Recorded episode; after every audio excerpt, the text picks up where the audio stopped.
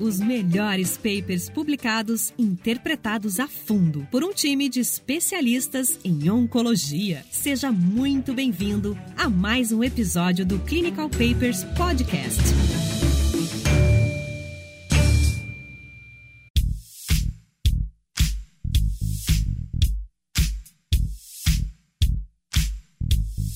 Olá, sejam bem-vindos ao Clinical Papers Podcast. Eu sou Raniel Spencer, cirurgião oncológico, e junto com o Tiago Biak. Estamos aqui em mais uma semana para discutir um paper com vocês. Esse paper foi publicado no New England Journal of Medicine em 2014 e tem o título de Lanreotide no tratamento de tumores neuroendócrinos enteropancreáticos metastáticos. Tiago, esse é um assunto novo, tumor neuroendócrino, é uma coisa que uma doença rara, tudo, mas que faz parte do dia a dia do oncologista, cirurgião oncológico, uma doença que tem as suas particularidades, e essa é uma droga que foi estudada no cenário metastático. A gente vai discutir um pouco sobre o tema, sobre essa doença, não tem como a gente não fazer né, um pouco de conversa sobre isso, de conceituação, porque é um assunto realmente novo. Eu queria que você começasse falando para a gente o que é o tumor endócrino, o que levou à feitura desse trabalho. Então, Raniel, a questão é o seguinte: a gente tem eh, esse sistema neuroendócrino, que é um sistema composto por diversos tipos de, de, de células cuja produção, a função é a produção, enfim, de substâncias, enfim, algumas vezes hormônios, algumas vezes algumas substâncias com efeito mais local, mais parácrino, digamos assim. E esse tipo de célula está presente em vários pontos, não só no tubo digestivo, mas uh, o tubo digestivo por essa, por essa natureza de precisar de secreção de várias substâncias, gastrina, somatostatina, etc., para produção de eh,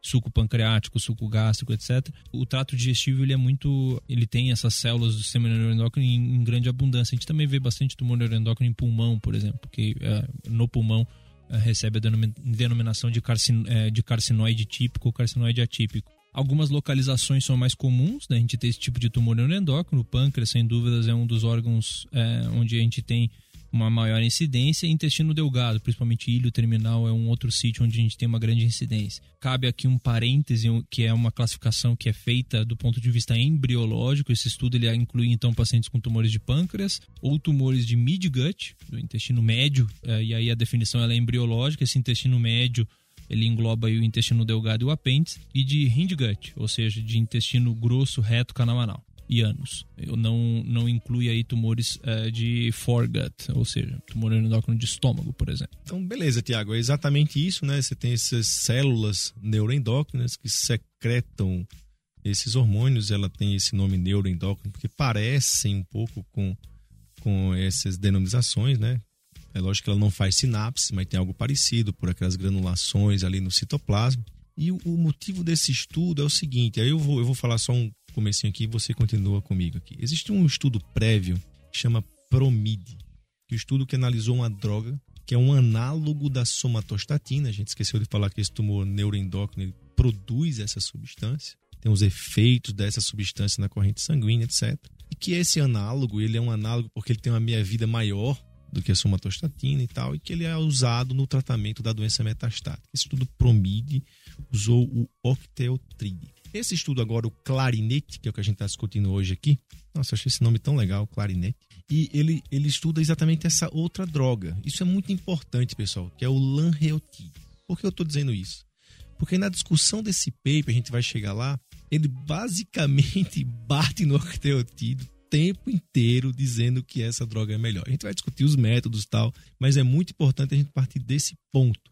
Quer dizer, esse estudo, qual, qual seria é, o background, os tumores neuroendócrinos, né, o Tiago já falou muito bem, é, acomete o sistema trato intestinal, o pâncreas, etc. E eles dão uma incidência de metástase alta, 50% ou mais. Existe uma característica própria dessas metástases, o tratamento dessas metástases muitas vezes dependendo do grau, acho que vale a pena falar um pouco disso, Tiago, né? Da, da, diferenciação deles. Envolve cirurgia, quimioterapia ou esses análogos da somatostatina, que seja octeotride ou lanreotide. E eles estão fazendo um trabalho agora com as características um pouco mais específicas para ver a ação desse lanreotine dessa doença metastática e complementa aqui para o nosso ouvinte, porque esse background, a gente demorou um pouco mais na introdução, porque é importante. Sim, sim, sim. É, tem essa questão de grau que é importante. A gente definiria esses tumores aí em grau 1, grau 2 e grau 3, baseado na taxa de proliferação celular. A gente tem que lembrar que um tumor grau 1 é um tumor que realmente tem uma taxa de proliferação extremamente baixa, são tumores que habitualmente eles têm pouca sensibilidade à quimioterapia convencional. Um tumor grau 3 é muito semelhante a um carcinoma de pequenas células de pulmão, é uma doença uh, mais sensível à quimioterapia, e o grau 2 é algo intermediário. Esse estudo ele engloba aí, então pacientes com tumores grau 1 e grau 2 desde que o KI67 seja menor que 10%. Aí, abrindo um enorme parênteses em relação ao KI67, enfim, é uma forma completamente subjetiva, digamos assim, de avaliar. Quando a gente fala de que um tumor tem um KI67 de 40, significa que 40% daquelas células que o patologista vê ali está em multiplicação celular. Se você mostrar para o patologista do, do outro lado da mesa, talvez ele ache que aquilo ali é 30 e o outro 50, enfim, isso tem essa crítica. O estudo inclui aí pacientes com esse KI67 de até 10%. Esse estudo é feito sempre com tumores que expressam esse receptor receptor, isso dá para fazer através de, de, exame, enfim, um octreoscan ou um PET com galho, por exemplo. A gente já sabia que essas drogas elas ajudavam naqueles pacientes que tinham tumores funcionantes, ou seja, quando o paciente tinha sintoma de síndrome carcinoide, diarreia, broncoespasmo, algum sintoma de síndrome carcinoide, a gente usava isso. Agora, a gente não sabia se isso tinha tanto efeito citostático esse que é o, o, grande gap desse tipo de estudo. E como que eu vou fazer? E é uma da, é um dos, da, das nuances do estudo que faz com que eles batam um pouquinho no promid. Como que eu faço para saber se a minha droga tem efeito citostático? Se eu estou falando de um tumor que, por exemplo, se for grau 1, pode ficar muitos meses parado. A ideia desse estudo é, na verdade, utilizar incluir aí os pacientes que tenham apresentado uma progressão anteriormente. Aí eu posso inferir, vai, que a minha droga está tendo algum efeito citostático. E um outro fator aí que eles batem um pouquinho no Promid, que é o estudo anterior, é que o, a droga utilizada no Promid, que era o Sandostatin, ela é intramuscular, é, muitas vezes causa algum tipo de desconforto em relação à aplicação da, no, no, glúteo, na maioria das vezes. Já o lanreotide é de aplicação subcutânea, bem mais indolor. A periodicidade dessas aplicações elas são aproximadamente mensais, mas o lanreotide teria esse benefício também de ser subcutâneo, de depósito, mas subcutâneo. É, esse é um cenário ideal para um estudo de não inferioridade, né, Tiago? Mas ele fez aqui um estudo de superioridade.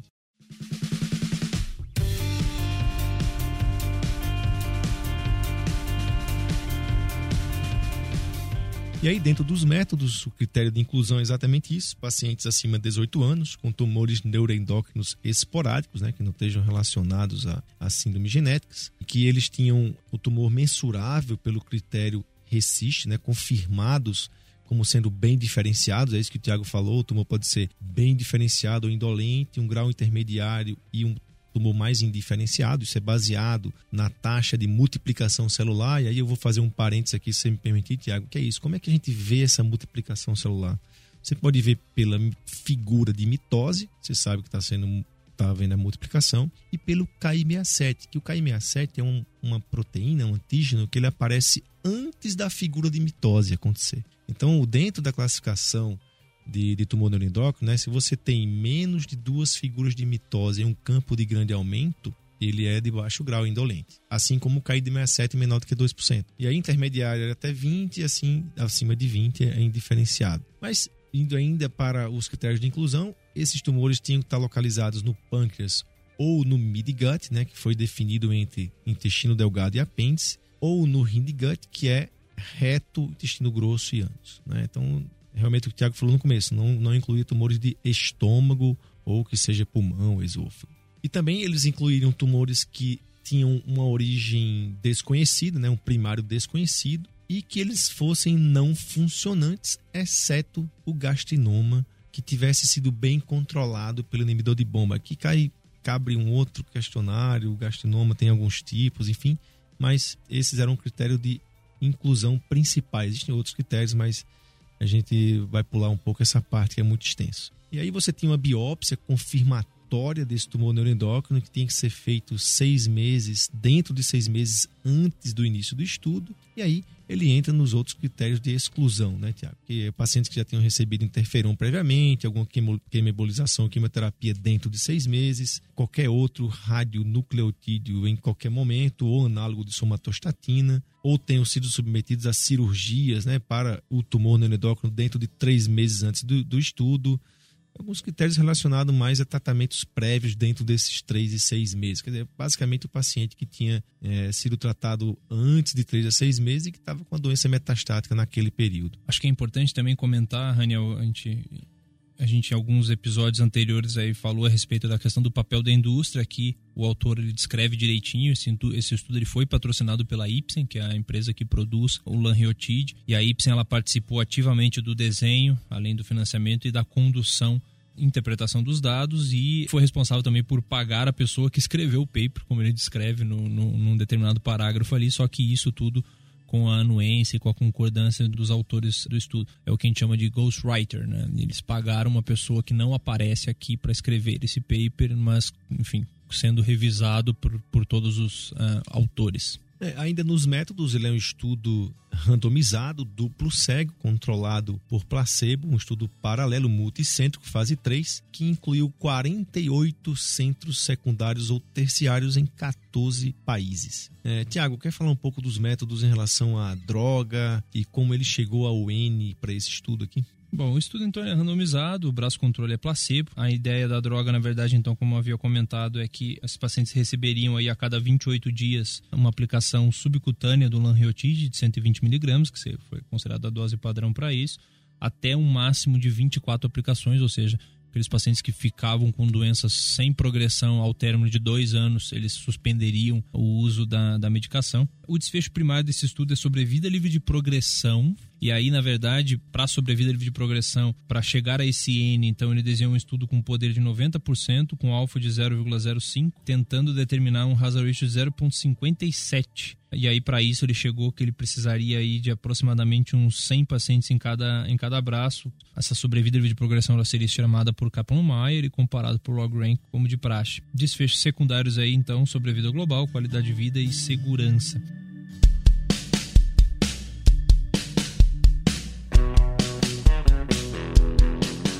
Clinical Papers Podcast.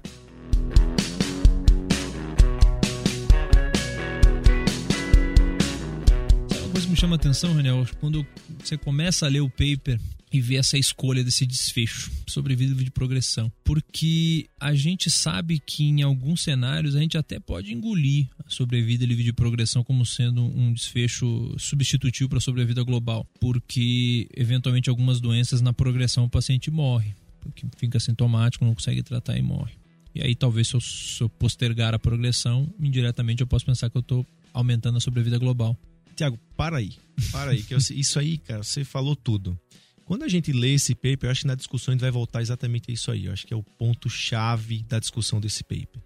Sabe? É o quanto esse desfecho primário é relevante para a prática clínica, como isso significa. Até porque tem uma informação que eu vou passar para vocês aqui. O paciente que estava no braço placebo, quando ele progredia, ele podia migrar para o braço intervenção. Né? Então guarda essa informação, isso é muito importante, você falou, tem todo sentido. Eu vou jogar isso só um pouco mais para nossa discussão. Deixa eu voltar um pouco aqui para o desenho também. E aí, como é, que ele, como é que ele via essa progressão de doença? Né? Ele fazia um estudo baseline com tomografia ou ressonância, né? Do corpo inteiro, basicamente, nas semanas 12, 24, 36, 48, 72 e 96. Então, o estudo terminou com 96 semanas, que dá dois anos, mais ou menos, de segmento. E isso é muito importante. Porque junto que você me perguntou, Tiago, a gente tem que pensar o seguinte, quando você vê sobrevida livre de progressão, você tem que pensar em sobrevida global imediatamente, se isso se reflete nisso, em qualidade de vida imediatamente e se é seguro fazer isso para que o paciente não tenha progressão. E vale a pena ele não ter progressão numa doença como o tumor neuroendócrino.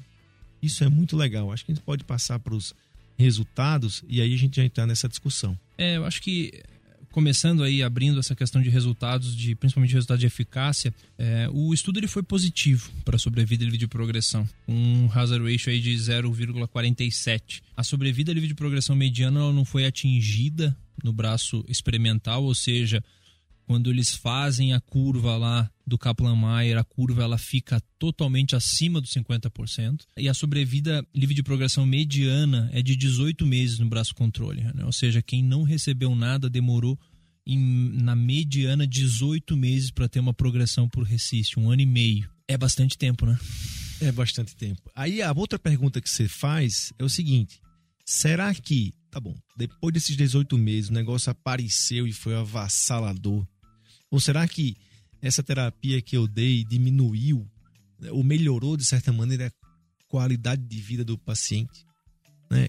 E a outra pergunta é: será que isso melhorou em sobrevida? Por quê, pessoal? Veja bem, se você passa 18 meses para progredir a doença e você não está tomando nada, é melhor talvez do que você passar 24 meses tomando um remédio para dizer que não está progredindo nada. A diferença, né, basicamente, foi desses seis meses aí. Isso me chamou a atenção realmente nesse estudo. Se a gente pegar a tabela 1, né, a tabela 1 realmente são os pacientes, eles são muito iguais.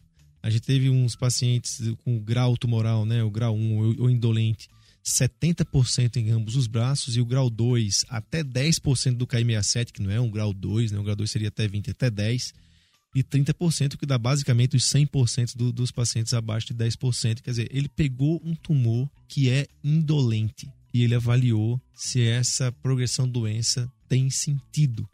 Cara, desculpa, eu apesar do resultado positivo, não fiquei muito animado em trazer isso para minha prática clínica. Não sei o que, é que você acha disso. É, não, eu acho que é, é muito em relação àquilo que a gente está falando. Assim, se eu atraso a progressão de uma doença onde eu corro o risco de não tratar na progressão, acho que isso é válido. Isso deve se refletir, deve refletir em ganho sobre a vida global. Agora, se eu simplesmente atraso e o meu paciente que caiu no braço controle, quando progrediu, consigo começar essa medicação, me parece muito mais lógico. E aqui, quando a gente fala de tumor neuroendócrino, e principalmente tumores neuroendócrinos de baixo grau, a gente não vai ver uma progressão avassaladora na grande, maciça maioria das vezes. O que a gente vai ver vai ser um crescimento discreto desses nódulos. Então, o autor, na verdade, é, nessa parte, ele é honesto na discussão, onde ele cita em um trecho que o dado desse estudo ele pode também ser visto pelo outro, pelo extremo oposto, na verdade, é, no sentido de que talvez uma boa primeira linha de tratamento para um paciente. E vejam, uma primeira, uma primeira linha para um paciente que tem uma doença que é irressecável, possa ser nada. Possa ser Caribe, possa ser é, passear com a família, possa ser ficar longe do hospital, longe do oncologista. Né? O, no, o, nome para isso, pessoal, é watch, é wait and see, watchful waiting. Né? Você simplesmente está tomando uma conduta observacional. Isso faz sentido quando você tem exatamente esse cenário, uma doença indolente que não causa sintoma, e como é que eu sei que não causa, etc. Porque o, o questionário de qualidade de vida entre os dois braços foi praticamente foi igual. Né? Então não teve assim, ah, o cara que ficou sem remédio progrediu e foi pior a vida dele, não. No mesmo contrário, quem tomou o remédio tem algumas complicações, tem alguns casos de complicação grave, mas o número realmente é baixo mas também não faz sentido dar esse remédio nesse momento e a gente viu a sobrevida global igual. Então, por que não esperar esse período de watch wait? O cara vai para o Caribe, né? No, quando ele progredir, ele faz a medicação e segue o fluxo natural. Eu, quando li esse estudo, pensei nessa estratégia de tratamento. Eu não sou oncologista clínico. Uma outra coisa que você pode fazer, tirando aqui já viajando um pouco também, Tiago, é assim, que ele não avaliou isso, né? A gente sabe da, da, importância da cirurgia R0 na ressecção de tumores neuroendócrinos. Aí você tem um cenário que aí ele fez um ponto de corte um pouco baixo. Ele colocou assim, ó, volume tumoral menor ou maior que 25%. Eu não sei quantos nódulos tem, onde eles estão localizados, o tamanho deles. Tá, é menor do que 25%, o cara tem cinco nódulos, cada um em um segmento hepato. Então é diferente de um cara que tem quatro nódulos num, num, num segmento ressecável. De qualquer maneira, eu acho que é interessante saber que existe uma droga que tem um efeito né, no tumor indolente, um efeito de segurar a doença, pelo menos. Né? E se a gente pegar aqui o gráfico de, de progressão de doença de acordo com os subgrupos, né, ele fez aqui um hazard ratio, aqui uma, um plot aqui bem interessante que ele, eu achei interessante. Os tumores de mid-gut, né, se você pegar mid-gut, que é o quê? Que é exatamente o intestino delgado até metade do colo, eles tiveram uma sobrevida, eles tiveram uma progressão livre de doença melhor, por exemplo, do que os tumores de indigante, tumor de reto, colo, é, colo distal. E a gente sabe que esse grupo de tumor tem um prognóstico pior, realmente, né? Assim como o volume tumoral e o grau até 10% não teve diferença entre os grupos. Interessante isso. Mas é uma população, uma população dentro desse estudo que ainda é muito heterogênea, né, Reunião? Primeiro que assim, quando a gente fala desse grau, enfim, de diferenciação com a MA7, a gente está falando do resultado de uma das biópsias de um dos milhares de nódulos que a gente tem naquele paciente. Isso já aí já é um viés enorme. E se a gente for comparar o, o curso da doença de um paciente com KM67 de 1 ou com menos de duas mitoses, ele é diferente do curso de um paciente com KI67 de 10%. Assim, a gente fala, por exemplo, de um paciente com tumor de pâncreas no endócrino é, grau 2 com KI de 10%, essa doença responde à quimioterapia.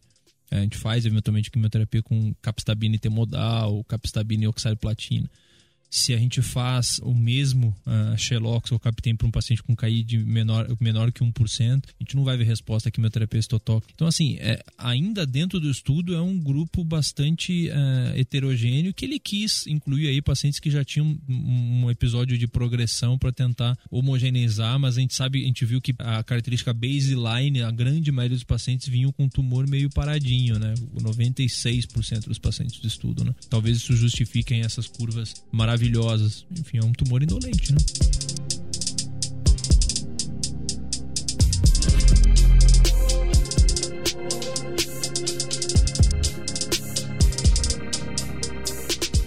Assim, uma coisa que me incomodou nesse estudo, sabe? Ele ficar falando mal do outro trabalho o tempo inteiro. A discussão inteira, cara. Você pega a discussão inteira, quase uma página e meia, ele falando mal do Promid. Não, porque é isso, porque é aquilo, porque a droga é isso, porque isso é aquilo. Sabe? É uma droga diferente, tem uma ação até melhor. São, são populações, algumas bem diferentes, inclusive, não dá para comparar. Isso é importante. Para que ficar lá reclamando do Promi? Deixa o octreotide quieto, fazendo a função dele. Lembrar que essas drogas elas entram muito na progressão do tratamento primário. Você já foi lá, já operou, já fez alguma coisa antes e aquilo progrediu. E na progressão você tem essas opções. Acho que é mais uma opção de droga sem dúvida. Algo a mais para fazer no, sentido de evitar a progressão da doença. Sei lá, você tem uma, uma doença que, é como você falou, você tem um nódulo único, mas está ali acometendo um pouco a porta, dando sintoma, de repente vale a pena. Não sei, uns casos bem selecionados não tenho experiência com essa droga, mas essa foi a impressão que, que eu tive desse paper e fiquei muito incomodado com o cara falando o tempo inteiro mal do Promir. Acho que a indústria pagou para falar mal.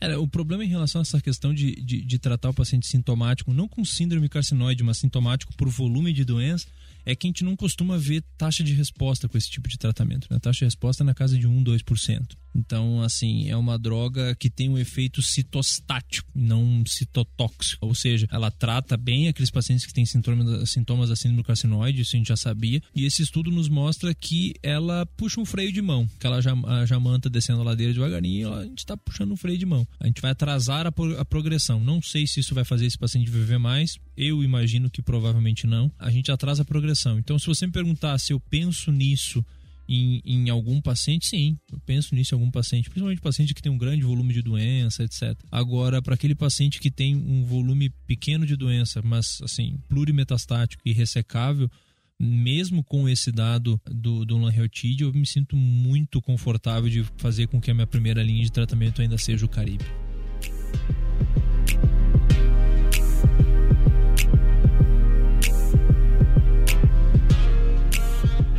É isso aí, pessoal. Muito obrigado. Um episódio bem interessante. Eu acho que vale a pena você ver esse paper, ver lá a discussão, acompanhe um pouco do que a gente fala aqui. De repente você tem outro insight, manda mensagem pra gente no Instagram. Né? Lembra que você tem que criticar o que a gente fala, tem que duvidar. Eu também tenho todos os meus vieses, né? O Thiago também. É muito importante esse exercício. Né? Espero que vocês tenham gostado e semana que vem estamos de volta.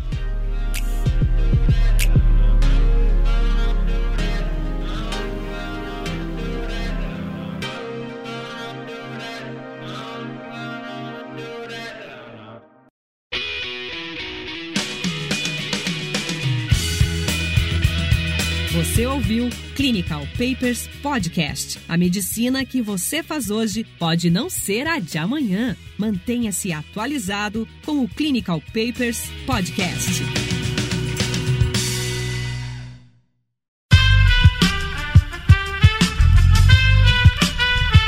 Este podcast foi editado por Aerolitos Edição Inteligente.